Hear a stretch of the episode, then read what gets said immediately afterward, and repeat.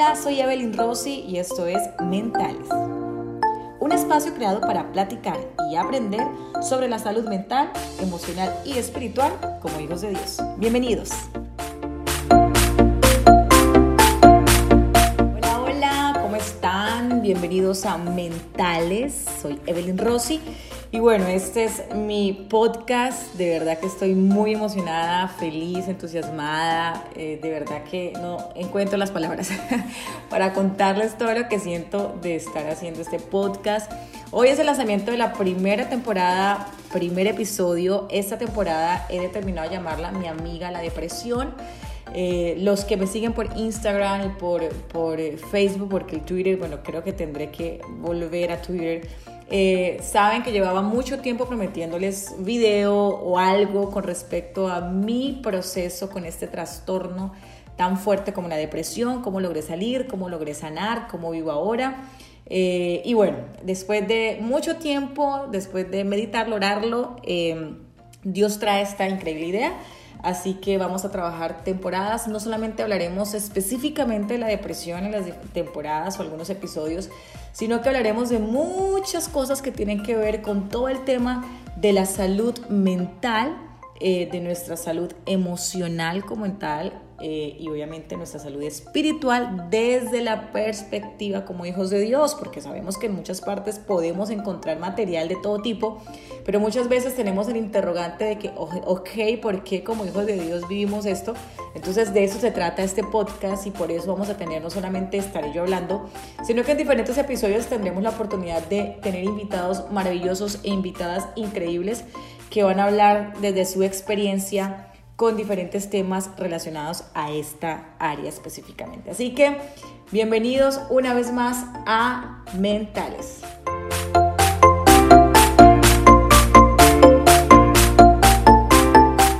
Bueno, ahora sí entremos en materia. si ustedes me siguen en redes sociales saben que yo soy súper espontánea, así que la idea del podcast es que realmente lo disfrutemos de esa manera. Eh, si no me sigues, ahí está eh, ponen arroba Evelyn Rossi, Evelyn Y, Rossi S de puntico en Instagram, eh, en Facebook también. Y bueno, voy a abrir Twitter, voy a hacer lo posible para estar conectadísimos. Eh, entrando ya en materia con respecto a la primera temporada, he determinado llamarla mi amiga la depresión. Algunos me preguntaban por las redes por qué razón yo había puesto amiga a este trastorno tan fuerte y tan difícil de llevar. Pues le cuento que para mí, con toda la experiencia que viví con respecto a ese trastorno, pues la depresión la pude llevar después de meditar y orar y pedirle a Dios, ¿cómo, cómo puedo definir yo la depresión? Pues yo la definía como esa amiga, o la defino como esa amiga tóxica. Esa amiga tóxica que realmente no quiere verte tranquila ni en paz, que tú no la quieres tener cerca de tu vida ni de tu casa, no la quieres tener a tu lado, pero como que te la tienes que aguantar porque no se va. Entonces, em, así realmente yo viví y sentí que pasaba con la depresión. Por una temporada ella se fue, por una temporada no estuvo, entonces yo me sentía súper relajada. Pero cuando volvió, volvió peor, ¿no? Como esas amigas tóxicas decimos, pero ¿por qué vuelves si yo no te quiero en mi vida?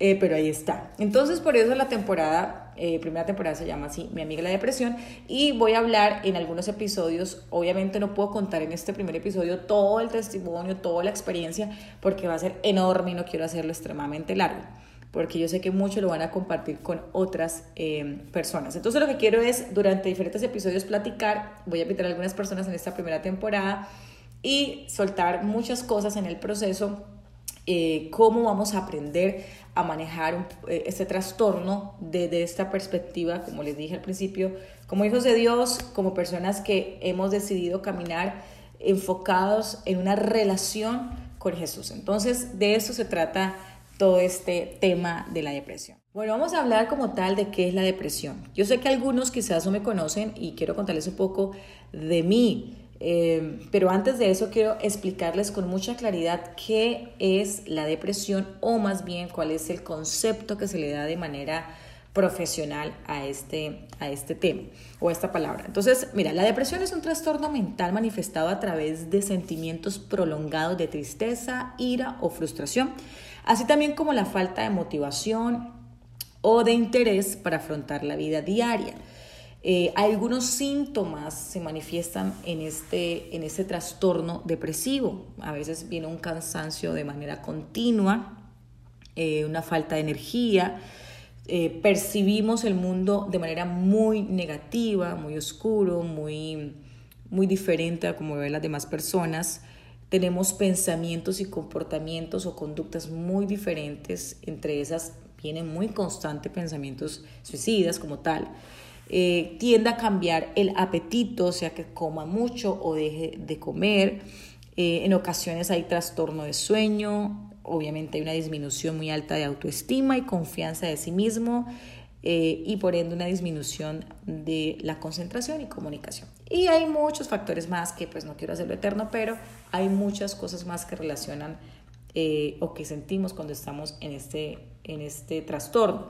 Es importante recalcar que la tristeza es una emoción que tenemos y que es normal, hace parte de nuestra vida como seres humanos. Pero la depresión es mucho más allá, ¿verdad? La tristeza es una emoción natural y la depresión como tal es un trastorno psicológico. La tristeza es temporal, la depresión es duradera, ¿verdad? La tristeza tiende a tener una causa específica, la depresión no, a no ser que haya una raíz profunda a nivel emocional y espiritual, y eso lo voy a hablar después.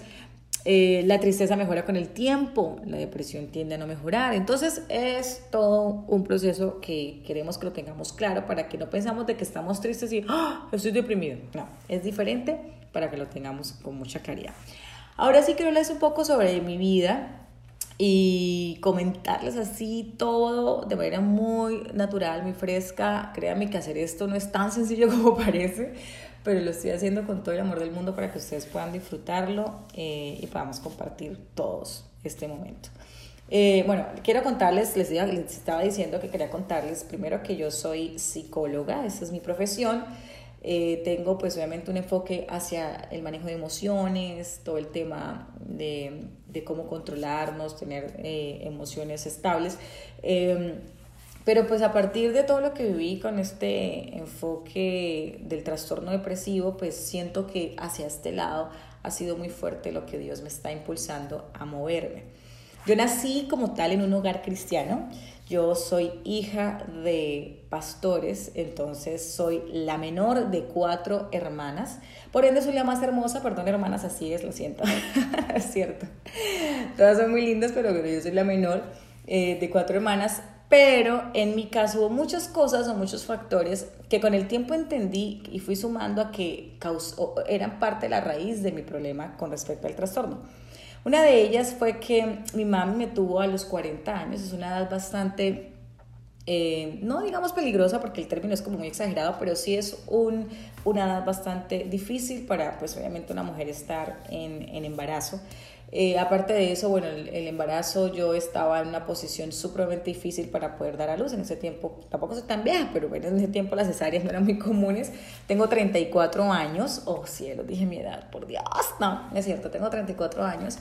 Eh, pero para ustedes pónganme 25 si quieren, tengan paz con eso. Entonces, en ese tiempo, que fue en el 85, pues obviamente no se manejaba todo el tema de ecografías tan bien como hoy día, bueno, todo el rollo. Entonces yo estaba en una posición difícil para nacer y Dios le muestra a una mujer que, eh, a una mujer de Dios, le muestra que tiene que mi padre orar y mi padre ora y bueno, Dios acomoda todo. Entonces como que todo venía desde ahí, ¿no?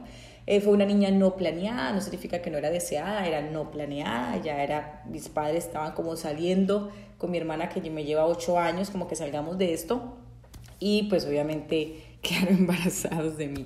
Entonces, eh, mi, nazco, mi madre tiene un parto supremamente difícil, muy complicado y todo ese tipo de cositas, uno cree que no, pero suman mucho, mucho, mucho.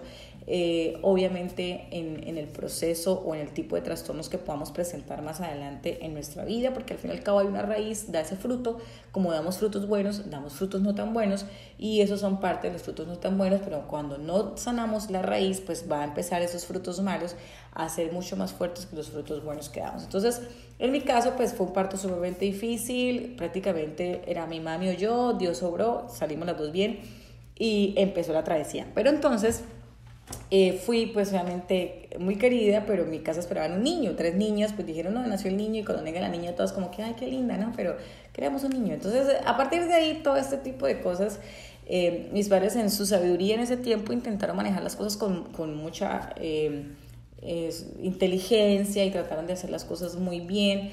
Sin embargo, el ritmo de vida pues era diferente muchas veces, y eso es un tema que vamos a hablar más adelante, de cómo manejar la salud mental a nuestros hijos, qué decirles, qué hablar. Entonces, todas esas cosas van sumando muchísimo, no es más que el hecho de sentirme triste y, y, no te sientas triste, ¿no? como hay un meme que ahí no te sientas triste, sale una lágrima, entonces cuando ya no le dicen no se sienta triste, como que la lágrima se fue, ¿no? y no es así. Entonces, eh, eh, recuerdo mucho que me jugaba, jugaba sola, muchísimo, muchísimo sola. Eh, mis hermanas eran unos adolescentes y obviamente las adolescentes no querían estar con la niña. llorona, consentida, súper mimada, casi sobreprotegida, mm, muy, muy, muy apegada a mi hermana la mayor, la cual amo muchísimo y ella era como que la, la defensora de los pobres casi porque ella siempre estaba ahí muy pendiente y todo el rollo, entonces, pero bueno, era, era todo, toda una situación. Aparte de eso, yo me formé en una denominación o iglesia con un esquema demasiado, demasiado religioso. La religión definitivamente es un factor muy importante para que tengas una salud emocional bastante estable eh, y una salud mental pues estable. ¿Por qué? Porque cuando intentas complacer las expectativas y estándares que la religión te pone, te frustras definitivamente te frustras y no logras, no logras cumplir esas expectativas porque son demasiado altas y entonces empiezas a frustrarte entre cumpla Dios, esto es Dios, no es Dios, si es Dios, ¿qué es Dios? Y entonces empiezas a llenarte muchas cosas en tu mente porque la religión te impone algo. Entonces, al yo crearme en este tipo de estructura tan religiosa, donde era pecado casi respirar, literalmente no estoy mintiendo, era una exageración, eh, mi corazón y en mi casa mis padres trataron de ser conmigo específicamente muy equilibrados en este tema, pero siempre había muchos factores con respecto a esta forma de, de, religiosidad que afectaba. Eh, tenía yo muchas ideas, muchos deseos de hacer muchas cosas para Dios y cada vez era, había un bloqueo. Entonces eso realmente era muy fuerte para mí a nivel emocional y por ende pues para mi salud mental también. Eh, me crié sola, muy chiquitita, tenía muchas amiguitas, pero eran amigas que iban algún tiempo sí a la casa con las muñequitas, pero recuerdo muy bien que tenía muchos amigos imaginarios. Esa es una muestra que a los hijos hay que prestarles atención con respecto a eso. Yo tenía casi siete, háganme el favor, o sea, tenía un mundo, claro, nunca hablaron conmigo, nunca rara, nunca los vi, no había nada raro en ese sentido, pero los inventé, o sea, mi cabeza creó siete amigos imaginarios, de los cuales uno era mi novio, perdón, esposo mío, lo siento, pero era mi novio y eh, era una mejor amiga. Los nombres de esas, de esas amigas las saqué de unos esmaltes muy famosos en mi país. Bueno, yo soy colombiana. Eh, para los que no, no, saben, soy colombiana, nací en Bucaramanga, Titre fue, en, en, Santander, Colombia. Entonces allá hay una marca esmaltes muy conocida y le pone nombres muy graciosos a los, al color de los esmaltes. Y yo era una niña de 8 años, recuerdo bien, como 7 años, y entonces... Mmm, pues me fui a mirar el color de los esmaltes y me puse a, a memorizarme siete nombres, o bueno, seis nombres, porque el séptimo era mi novio, para ponerle a mis supuestos amigos. Entonces, todo este tipo de cosas, mm, al yo jugar sola, al ser una niña sola, mis papás jamás se dieron cuenta de que yo, pues obviamente me sentía, era un poco extraño todo lo que yo estaba imaginando. Mm, nunca hice actividades extras de niña, hice una que otra vez teatro y eso pues me ayudó, pero siempre fui tímida, un poquito retraída por lo mismo, muy consentida eh, y de cierta manera eso afectaba, me afectaba emocionalmente. Mi hermana se casa cuando yo tenía 8 años, mi hermana la que les cuento que era muy especial para mí, se casa, se va de ciudad, nace mi sobrino que me llevo con él 8 años y entonces todo esto para mí fue como un cambio de boom, o sea, mi cabeza no dio, recuerdo que mi sobrino llega a casa el día que yo cumplí años, mi padre olvida mi cumpleaños y para mí eso me marcó muchísimo. Mi hermana se casa a los seis meses, se va de casa y yo sentía que yo quedé como, ok, ¿qué es esto? Mis padres cambian de casa para el mismo año, deciden mudarse a, a, una casa propia que Dios nos había dado y fue como, ok, o sea, ¿qué pasa? Pero nunca me preguntaron cómo me sentía, cómo estaba. Eh, era muy difícil expresarme, era muy complicado expresar mis emociones porque pues era la niña chiquita de casa consentida y realmente, ¿qué tienes para decir siendo una niña, verdad? Según, según los adultos. Y qué difícil realmente es nosotros como padres, porque también soy mamá. Eh, a ver, les explico, soy psicóloga, pero mi prioridad es que soy obviamente hija de Dios, soy esposa, soy mamá, soy pastora, soy ama de casa, soy la que hago todo. Para que ya hay un paréntesis, por si acaso, bueno, ¿y está qué más eso? Eh, volviendo y retomando, entonces qué importante es como padres y como adultos, no necesariamente necesitamos ser papás, eres tío, primo, adulto y tienes una personita ahí al lado, qué importante es cuidar de su salud mental, emocional y por ende espiritual. Yo creo que la parte espiritual fue fundamental para mí, el hecho de ir y, y aunque era mucha la religiosidad, pero eh, las clases que me daban y enseñaban con respecto a todo lo que tenía que ver con Jesús, para mí eso era una fortaleza era, era, era un gozo en medio de lo que yo estaba haciendo. Entonces, a, a, los ocho años, ocho años y medio, fue la primera vez que me sentí muy triste, muy sola y no, y no sabía qué iba a hacer. Y nunca lo dije. La única que medianamente le comenté fue a mi hermana, oye, estoy triste. Eh, y ella, pues en su manera de llevar las cosas, me decía, pero era algo muy leve y tenía yo solo ocho añitos, imagínense, era una niña muy chiquita. Eh, Después de esto, pues bueno, pasa, llego a la nueva casa, todo muy lindo y todo el cuento, estrené, aprendí a nadar, todo el rollo, cambia todo y como que todo se enfoca de una manera distinta. Pero llega la etapa más maravillosa y también peligrosa, que es la famosa adolescencia. Esa adolescencia, cuando no la sabes llevar, realmente se vuelve una adolescencia eh, aterradora para la vida del joven y para los papás también. Yo aún, gracias a Dios, mis hijos no son adolescentes y le pido mucho a Dios que me dé sabiduría para esa etapa eh, porque sé que es otro tema. Entonces yo llego a la adolescencia y algo que uno debe saber como padre y como persona y más eh, eh, siendo adolescente es que el adolescente necesita a sus papás.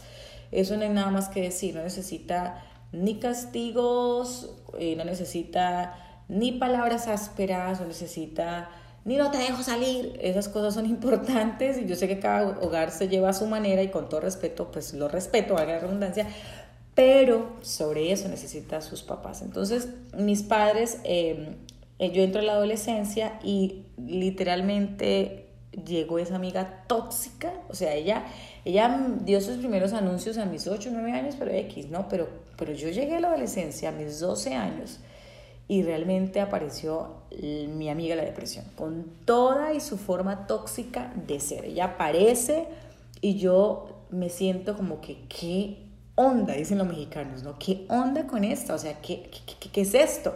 Entonces llega y yo empiezo un día eh, en mi cuarto a llorar y llorar y llorar y llorar y llorar y llorar y llorar y pasaba una semana, pasaban dos, pasaban tres semanas y yo no paraba el llanto. Entonces yo decía, ¿esto qué es? Pero en ese tiempo no se usaba tanto este término porque mucha gente cree que la salud mental está muy de moda, entonces todos hablemos de esto. No, no, no, esto, es de, esto viene desde hace mucho tiempo, años y años. Solo que hoy día tenemos la facilidad de redes sociales para que se expanda de una manera más rápida, pero siempre ha existido y algunos dicen, ok, espere, yo como que sí estoy viviendo esto, ok, es verdad lo que estoy viviendo, oiga, yo no me he dado cuenta, ¿no? Entonces, eh, creo que es un factor eh, beneficiario o de beneficio, o no sé si está bien dicho, de beneficio, es un factor que nos beneficia más bien el hecho de que las redes sociales puedan dar a conocer un poco este tema de la salud mental, porque así podemos tener un poquito más de claridad e identificarlas. Eh, entonces, bueno, yo llegué en este momento eh, a, ese punto, lloraba, me sentía muy triste, me sentía muy mal, eh, pero como yo vivía en una burbuja llena de religiosidad bastante grande, yo aprendí algo y aprendí a ponerme una máscara y a fingir muchísimo cómo ocultar la depresión. Se me hizo extremadamente fácil, tal punto que mis padres nunca se enteraron que yo estuve deprimida ni en ese momento ni 10 años después. Ellos entraron hace como dos años cuando yo ya la sané y yo le pude contar a mi mami que estoy depresiva. Mi papi se enteró por un post que puse en las redes, pero por demás nunca. Entonces, eh, Pasaba yo, era muy buena amiga, desde pequeña siempre fui muy, muy amiguera, pero eran amigas muy espontáneas. Entonces yo era de esas amigas que todas llegaban con sus lágrimas a contarle sus desamores. Y yo pues tenía la psicología dentro de mí, tenía una psicóloga activa, pues yo trataba de buscar soluciones, en parte de mi personalidad es, es esa, de tratar de ser solucionadora ante algunos conflictos. Este, y entonces pues nunca ya se enteraron. Años después me dicen ellas, pero amiga, ¿tú por qué nunca me dijiste? Y yo decía, pues ¿por qué no? O sea, para mí se volvió muy fácil lavarme el rostro, respirar profundo y salir a sonreír. Era parte de, o sea, eso era una forma era algo, es algo que tú haces y ni siquiera es como consciente, o sea, como que tú dices, ahora sí voy a ir a fingir. No, no, no, ni siquiera lo piensas, ni siquiera piensas de que, bueno, ahora voy a fingir. Realmente es que te sale, te sale y realmente te pone la máscara y ya vámonos, ¿no? Em, y así me pasó, entonces yo estuve en depresión desde los 12, 13, 14, 15, 16 años, 5 años, eh, casi 17, alcancé a tocar los 17 años en una depresión fuerte, o sea, muchos años, iba mi amiga, esa amiga de depresión iba, venía, iba, venía, era muy tóxica, entonces había veces que venía con una forma muy tóxica de ser, donde yo me tiraba al piso, lloraba, eh, muy afectada emocionalmente. Obviamente en esa época tú te sientes, estás en cambios hormonales, tú te sientes fea porque estás siendo una adolescente que yo era supremamente alta, más alta que todas, todas eran así súper Barbies y yo flaca, alta, eh, me sentía súper rara. Entonces todo eso sumaba, sumaba, sumaba, sumaba, sumaba eh, al proceso que este chico sí, que este chico no, no me miran si me gusta y no me gustó, todo un rollo. Y añadámosle a todo el proceso que yo estaba en una iglesia o denominación muy religiosa, donde cada vez que yo quería hacer algo y pensar en, ok, ok, ok, voy a salir de esto, Dios, ayúdame, y, y, y pues obviamente no, es, no eres una religión, eres, eres una relación, venían y para acá te cortaban mis sueños, cortaban el camino, eh, siempre señalaban, siempre, o sea, era, era un rollo. Entonces, realmente mantener unas emociones estables para mí era todo un desafío muy, muy fuerte. Pero resulta que en medio de todo esto Dios, como siempre, nunca me abandonó, nunca nos deja. Creemos que sí, pero no es así. Me sentí muchas veces abandonada, me sentí muchas veces frustrada, sentí que Dios nunca me escuchaba, que no le importaba, sentí que todo lo que siempre sentimos que no es verdad, porque Dios sí le importamos, porque Dios sí nos oye, porque Dios sí está con nosotros. Simplemente vivimos estos procesos eh, específicamente el que está viendo en la adolescencia, pues porque estaba en ese trastorno y yo debía haber hecho muchas cosas que no se hizo, pero en medio de todo Dios estaba ahí. Entonces eh, yo inicié un, tiempo de ir a unos campamentos eh, con una excusa. En ese tiempo, perdón mi esposo mío, perdóname por decir esto, pero en ese tiempo me gustaba un chico. me gustaba un chico, entonces pues yo el primer campamento que fui fue porque me gustaba ese chico y quería verlo. Tenía yo 14 años. Eh, pero realmente eh, en el fondo de mi corazón había, ay, bueno, y, no en el fondo, ya no está tan en el fondo, pero en ese tiempo en el fondo de mi corazón había un, una fuerte conexión, obviamente, con Dios, por, por, todo, ¿no? Por lo que había pasado en mi vida, porque pues Dios para mí siempre ha sido lo primero. Entonces, esos campamentos Él siempre me hablaba y eran en enero. Entonces, yo, para mí, todo lo que él me hablaba en los campamentos, todo lo que yo vivía, la experiencia, todo lo que se hacía, toda la experiencia como tal, era muy intencional de parte de Dios para que yo me sostuviera durante el año todo lo que vivía. Em, porque igual yo servía en mi iglesia, yo hacía, cantaba, pero me sentía destruida, devastada, muy mal. Em, entonces, cada vez que iba a un campamento, para mí terminaba el año, yo sabía que a los ocho días empezaba el campamento y para mí era como, ok, un año más y voy a ser capaz de pasar, ok, un año más y voy a ser capaz. Tenía altibajos, esa amiga venía muy fuerte, se iba, pero em, hubo momentos donde muchas veces duraba meses sin comunicarme con Dios, muchas veces sin orar, mi corazón casi apartado, porque pues a eso me estaba llevando esa amiga. Y cuando ya ya se iba, entre comillas, entonces yo me se fortalecía de Dios. Entonces así pasé cinco años, fíjense, era bastante tiempo em, en todo esto que viví. En, en, un, digamos que de cierta manera ella durmió, o sea, dijo, me fue de viaje, querida, se fue de viaje por una temporada bastante larga, casi, casi unos 10 años. Eh, tuvo un tiempo de encuentro con Dios a los 17 años. Dios habla muy específicamente de lo que desea hacer en mi vida. Eh, yo empiezo, bueno, tengo una experiencia muy especial con Dios, un proceso muy, muy especial con Dios. Y siento que eso fue como, como un primer paso, ¿no? Como, como, como ese avance o ese primer paso que dije, ok, creo que esto simplemente fue hormonal, creo que esto está relacionado con la tristeza, yo no tenía ni idea que era depresión y, y, creo que estoy bien.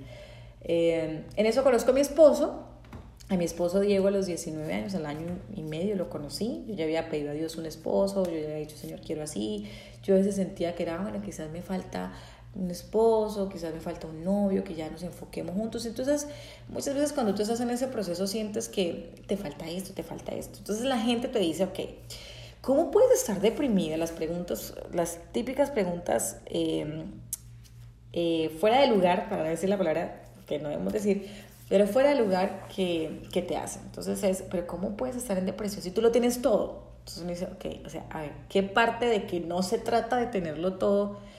es lo que produce que esté en depresión. O sea, no podemos creer que una persona que tenga todo no pueda estar depresión, no pueda sufrir de otro tipo de trastorno. O sea, no tiene nada que ver con el hecho de tener, o sea, no es, no es el hecho de que, ah, tengo, entonces ya se me fue la depresión, ¿verdad? Entonces muchas veces caemos en esa mm, paradigma que traemos, obviamente, eh, totalmente mental, donde creemos que todo está relacionado con el tener de manera física. Eh, tienes buenos amigos, tienes dinero, tienes una estabilidad, tienes un carro, tienes una casa, ¿cómo es posible que tú estés en depresión? Entonces es muy importante eh, que sepamos que no determina, la depresión no, no se determina por el nivel social. Eh, las personas multimillonarias pueden sufrir de una altísima depresión, una persona de un nivel social quizás no tan alto puede sufrir de depresión, con recursos eh, bajos puede sufrir de depresión, una persona viviendo en el país más increíble del mundo puede sufrir de depresión, o sea, realmente, claro está, hay muchos aspectos que influencian o generan eh, de cierta manera bastante peso a la hora de sufrir este trastorno, pero como tal, em, ya que deriva de una parte totalmente eh, psicológica, pues obviamente no tiene nada que ver con el hecho de tener. Entonces eso es muy importante tenerlo bastante claro. Eh, nosotros como receptores de, ante la persona que está en, en, ese trastorno, en el estado depresivo, como también nosotros cuando vivimos este tipo de situación. Entonces, para no hacerles largo el cuento, irían aquí en México, eh, voy a dejarles hasta aquí. Voy a hablar en el siguiente episodio de esta segunda parte, donde voy a contar todo el desenlace y cómo llegó esa crisis altísima a mi vida, donde realmente yo creí eh, que no iba a salir de ella y que realmente nunca la iba a superar. Algo que quiero recalcarles y que olvidé mencionarles al principio era que a mis 13 años empecé un día a tener un pensamiento bastante recurrente con respecto a no vivir, a quitarme la vida. Obviamente mis padres nunca supieron, yo me encerraba, yo estaba en un estado bastante difícil como adolescente, aparte de todos los cambios que trae eh, esa temporada de la vida. Eh, discutía con mis padres, llegó un momento también, como todo el mundo, quizás de cierta manera tuve una relación difícil con ellos en mi adolescencia, muchas veces quise morir, muchas veces quise que ellos eh, no los quise. Entonces, en todo ese esquema de, enojo, porque también influye mucho la frustración, el enojo, el cómo te sientes, el que no puedes decirlo, el estar lidiando con eso, pues eh, eh, viene el pensamiento. Y ese pensamiento es muy recurrente, yo lo pensé en muchas ocasiones. aparte, eh, era una persona que constantemente escuchaba música que me llevaba mucho más a estar en esa condición, en esa, en esa situación, mucho más, cada canción que escuchaba más profundizaba.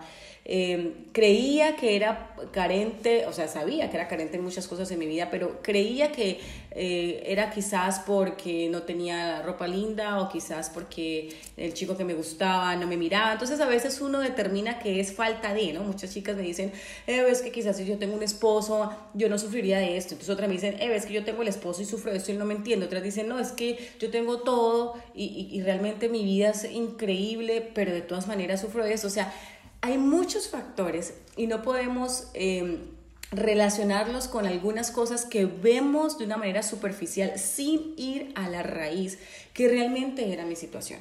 Yo, aunque a los 19 años eh, me novié, empecé con Diego un proceso, entré a la universidad, duramos cinco años de novios porque yo estaba todavía en la universidad, él estaba también en la universidad, entonces em, empezamos este proceso de noviazgo. Realmente esta amiga se fue a dormir por, un, por una temporada, pero seguía la raíz, claro, hubo muchas cosas que ayudaron, hubo muchas cosas que me que en el proceso pues también sané, pero la raíz seguía viva y a los 10 años ella rebota mucho, mucho más fuerte.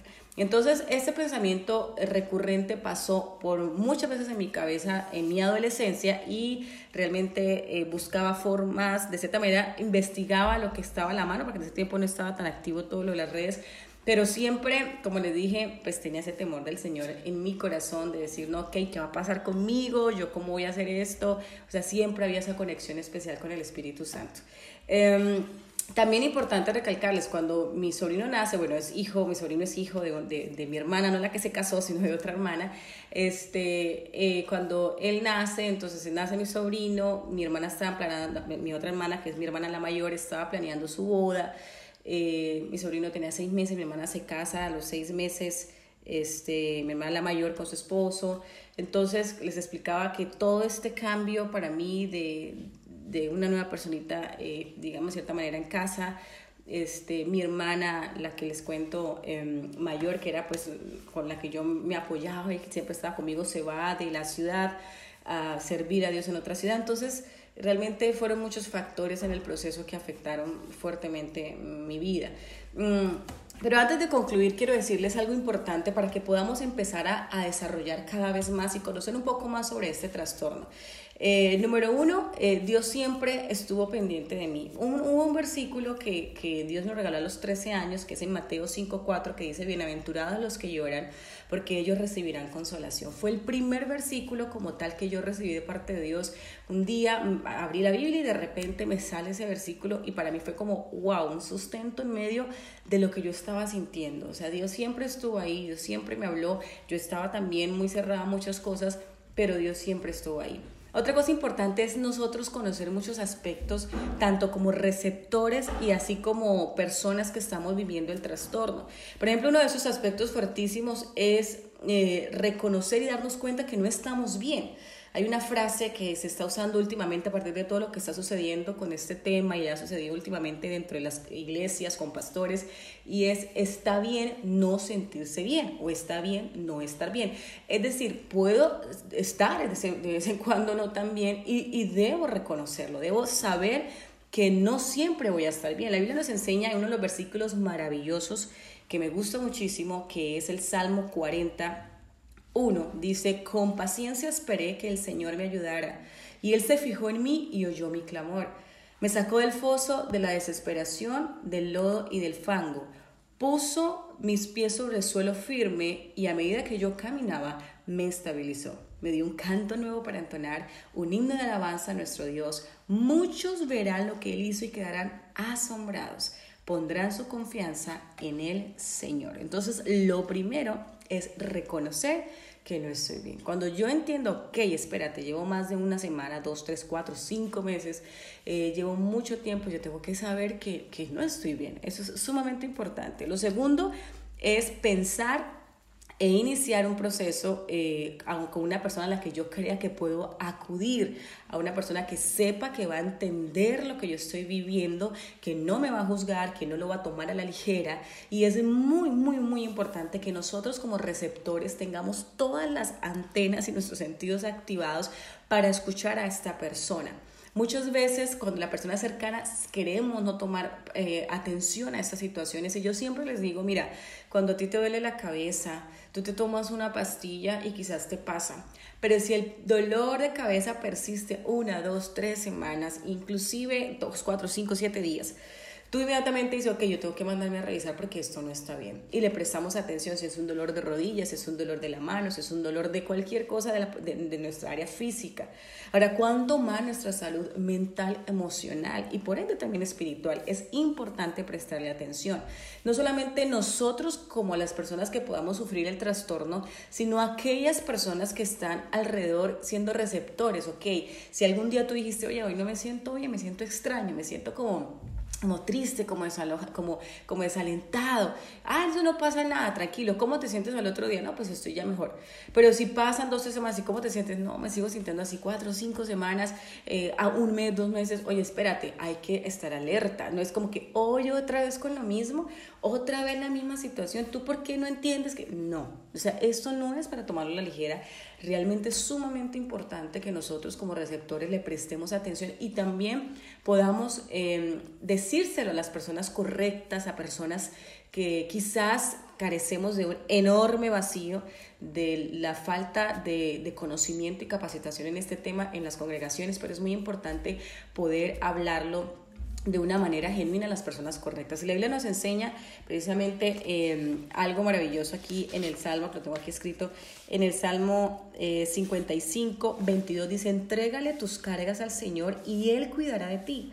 No permitirá que los justos tropiecen y caigan. Por eso es muy importante nosotros hablar con claridad a las personas. Y la tercera eh, principio o tip que le quiero regalar es, por favor, de verdad, de todo corazón te digo, si estás pasando por este proceso, deja las máscaras. Lo primero que debes empezar a dejar es dejar de fingir Fingir se vuelve una cosa extremadamente fácil y esa era una de mis estrategias por muchísimos años, al punto que mis padres jamás se dieron cuenta, ni mis amigos, y creo que nadie, nadie se dio cuenta de lo que yo estaba viviendo en mi adolescencia.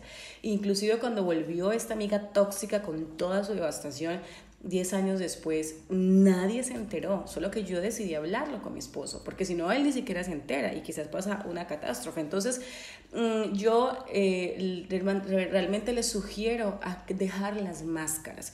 Es sumamente importante que nosotros empecemos a, actuar de manera intencional, eh, a querer avanzar con respecto a, esta, a este trastorno. Debemos dejar de fingir, de creer que simplemente es algo que va, viene y ya X yo lo puedo controlar, yo lo puedo manejar. Eh, es una amiga tóxica que su plan es realmente acabar con tu vida, con tu futuro, con tus sueños y al punto que te terminas acostumbrándote a, ella y, de por sí que luego les voy a colocar una imagen en las redes sociales que es muy, muy claro con respecto a esa amiga tóxica que tú estás bien, tú estás bien y de repente, uh, llega. Entonces, pero espérate, si todo está bien, yo me siento bien, ¿qué pasa con esto? Y así sucede. Pero una de las cosas importantes para exponer y sacarlo a la luz es dejar de fingir es hablarlo, es dejar de ponernos máscaras. Dice la Biblia en el Salmo 94, 18, clamé, me resbalo, dice, pero tu amor inagotable, oh Señor, me sostuvo. Cuando mi mente se llenó de dudas, tu consuelo renovó mi esperanza y mi alegría. Por eso mi recomendación altísima con esos tres principios es reconocer que no estoy bien, es iniciar o pensar a qué persona puedo contarle mi situación y es dejar las máscaras. Y si tú eres receptor, sumamente importante que estemos con nuestros sentidos disponibles a oír y a poder llevar y apoyar a la persona que está viviendo esta situación. Así que bueno, por aquí terminamos este primer episodio de Mentales en la temporada de mi amiga La Depresión. Por favor, síganos en redes sociales, arroba Evelyn Rossi, en Instagram, en Facebook también y prometo abrir Twitter. Esto Espero realmente que sea de mucha bendición. Voy a orar, quiero hacerlo, siento en mi corazón hacerlo. Así que Dios, te damos gracias por este tiempo. Te pido que tú eh, toques cada corazón, Espíritu Santo, que esté viviendo algún momento con respecto a este trastorno, que tú traigas revelación, que tú guíes y sobre todo traigas una sanidad total para poder brillar con tu luz sin ninguna interrupción. En el nombre de Jesús, amén. Nos vemos gente el próximo episodio. Eh, por favor, compártalo si puedes subirlo a sus history y escribir y etiquetarme para que obviamente otra gente le puedas llegar con esto. Sería maravilloso. Ahí nos vemos. Gracias por estar conectados. Les mando un abrazo. Bye bye. Nos vemos en el próximo mm, episodio de Mentales. Bye.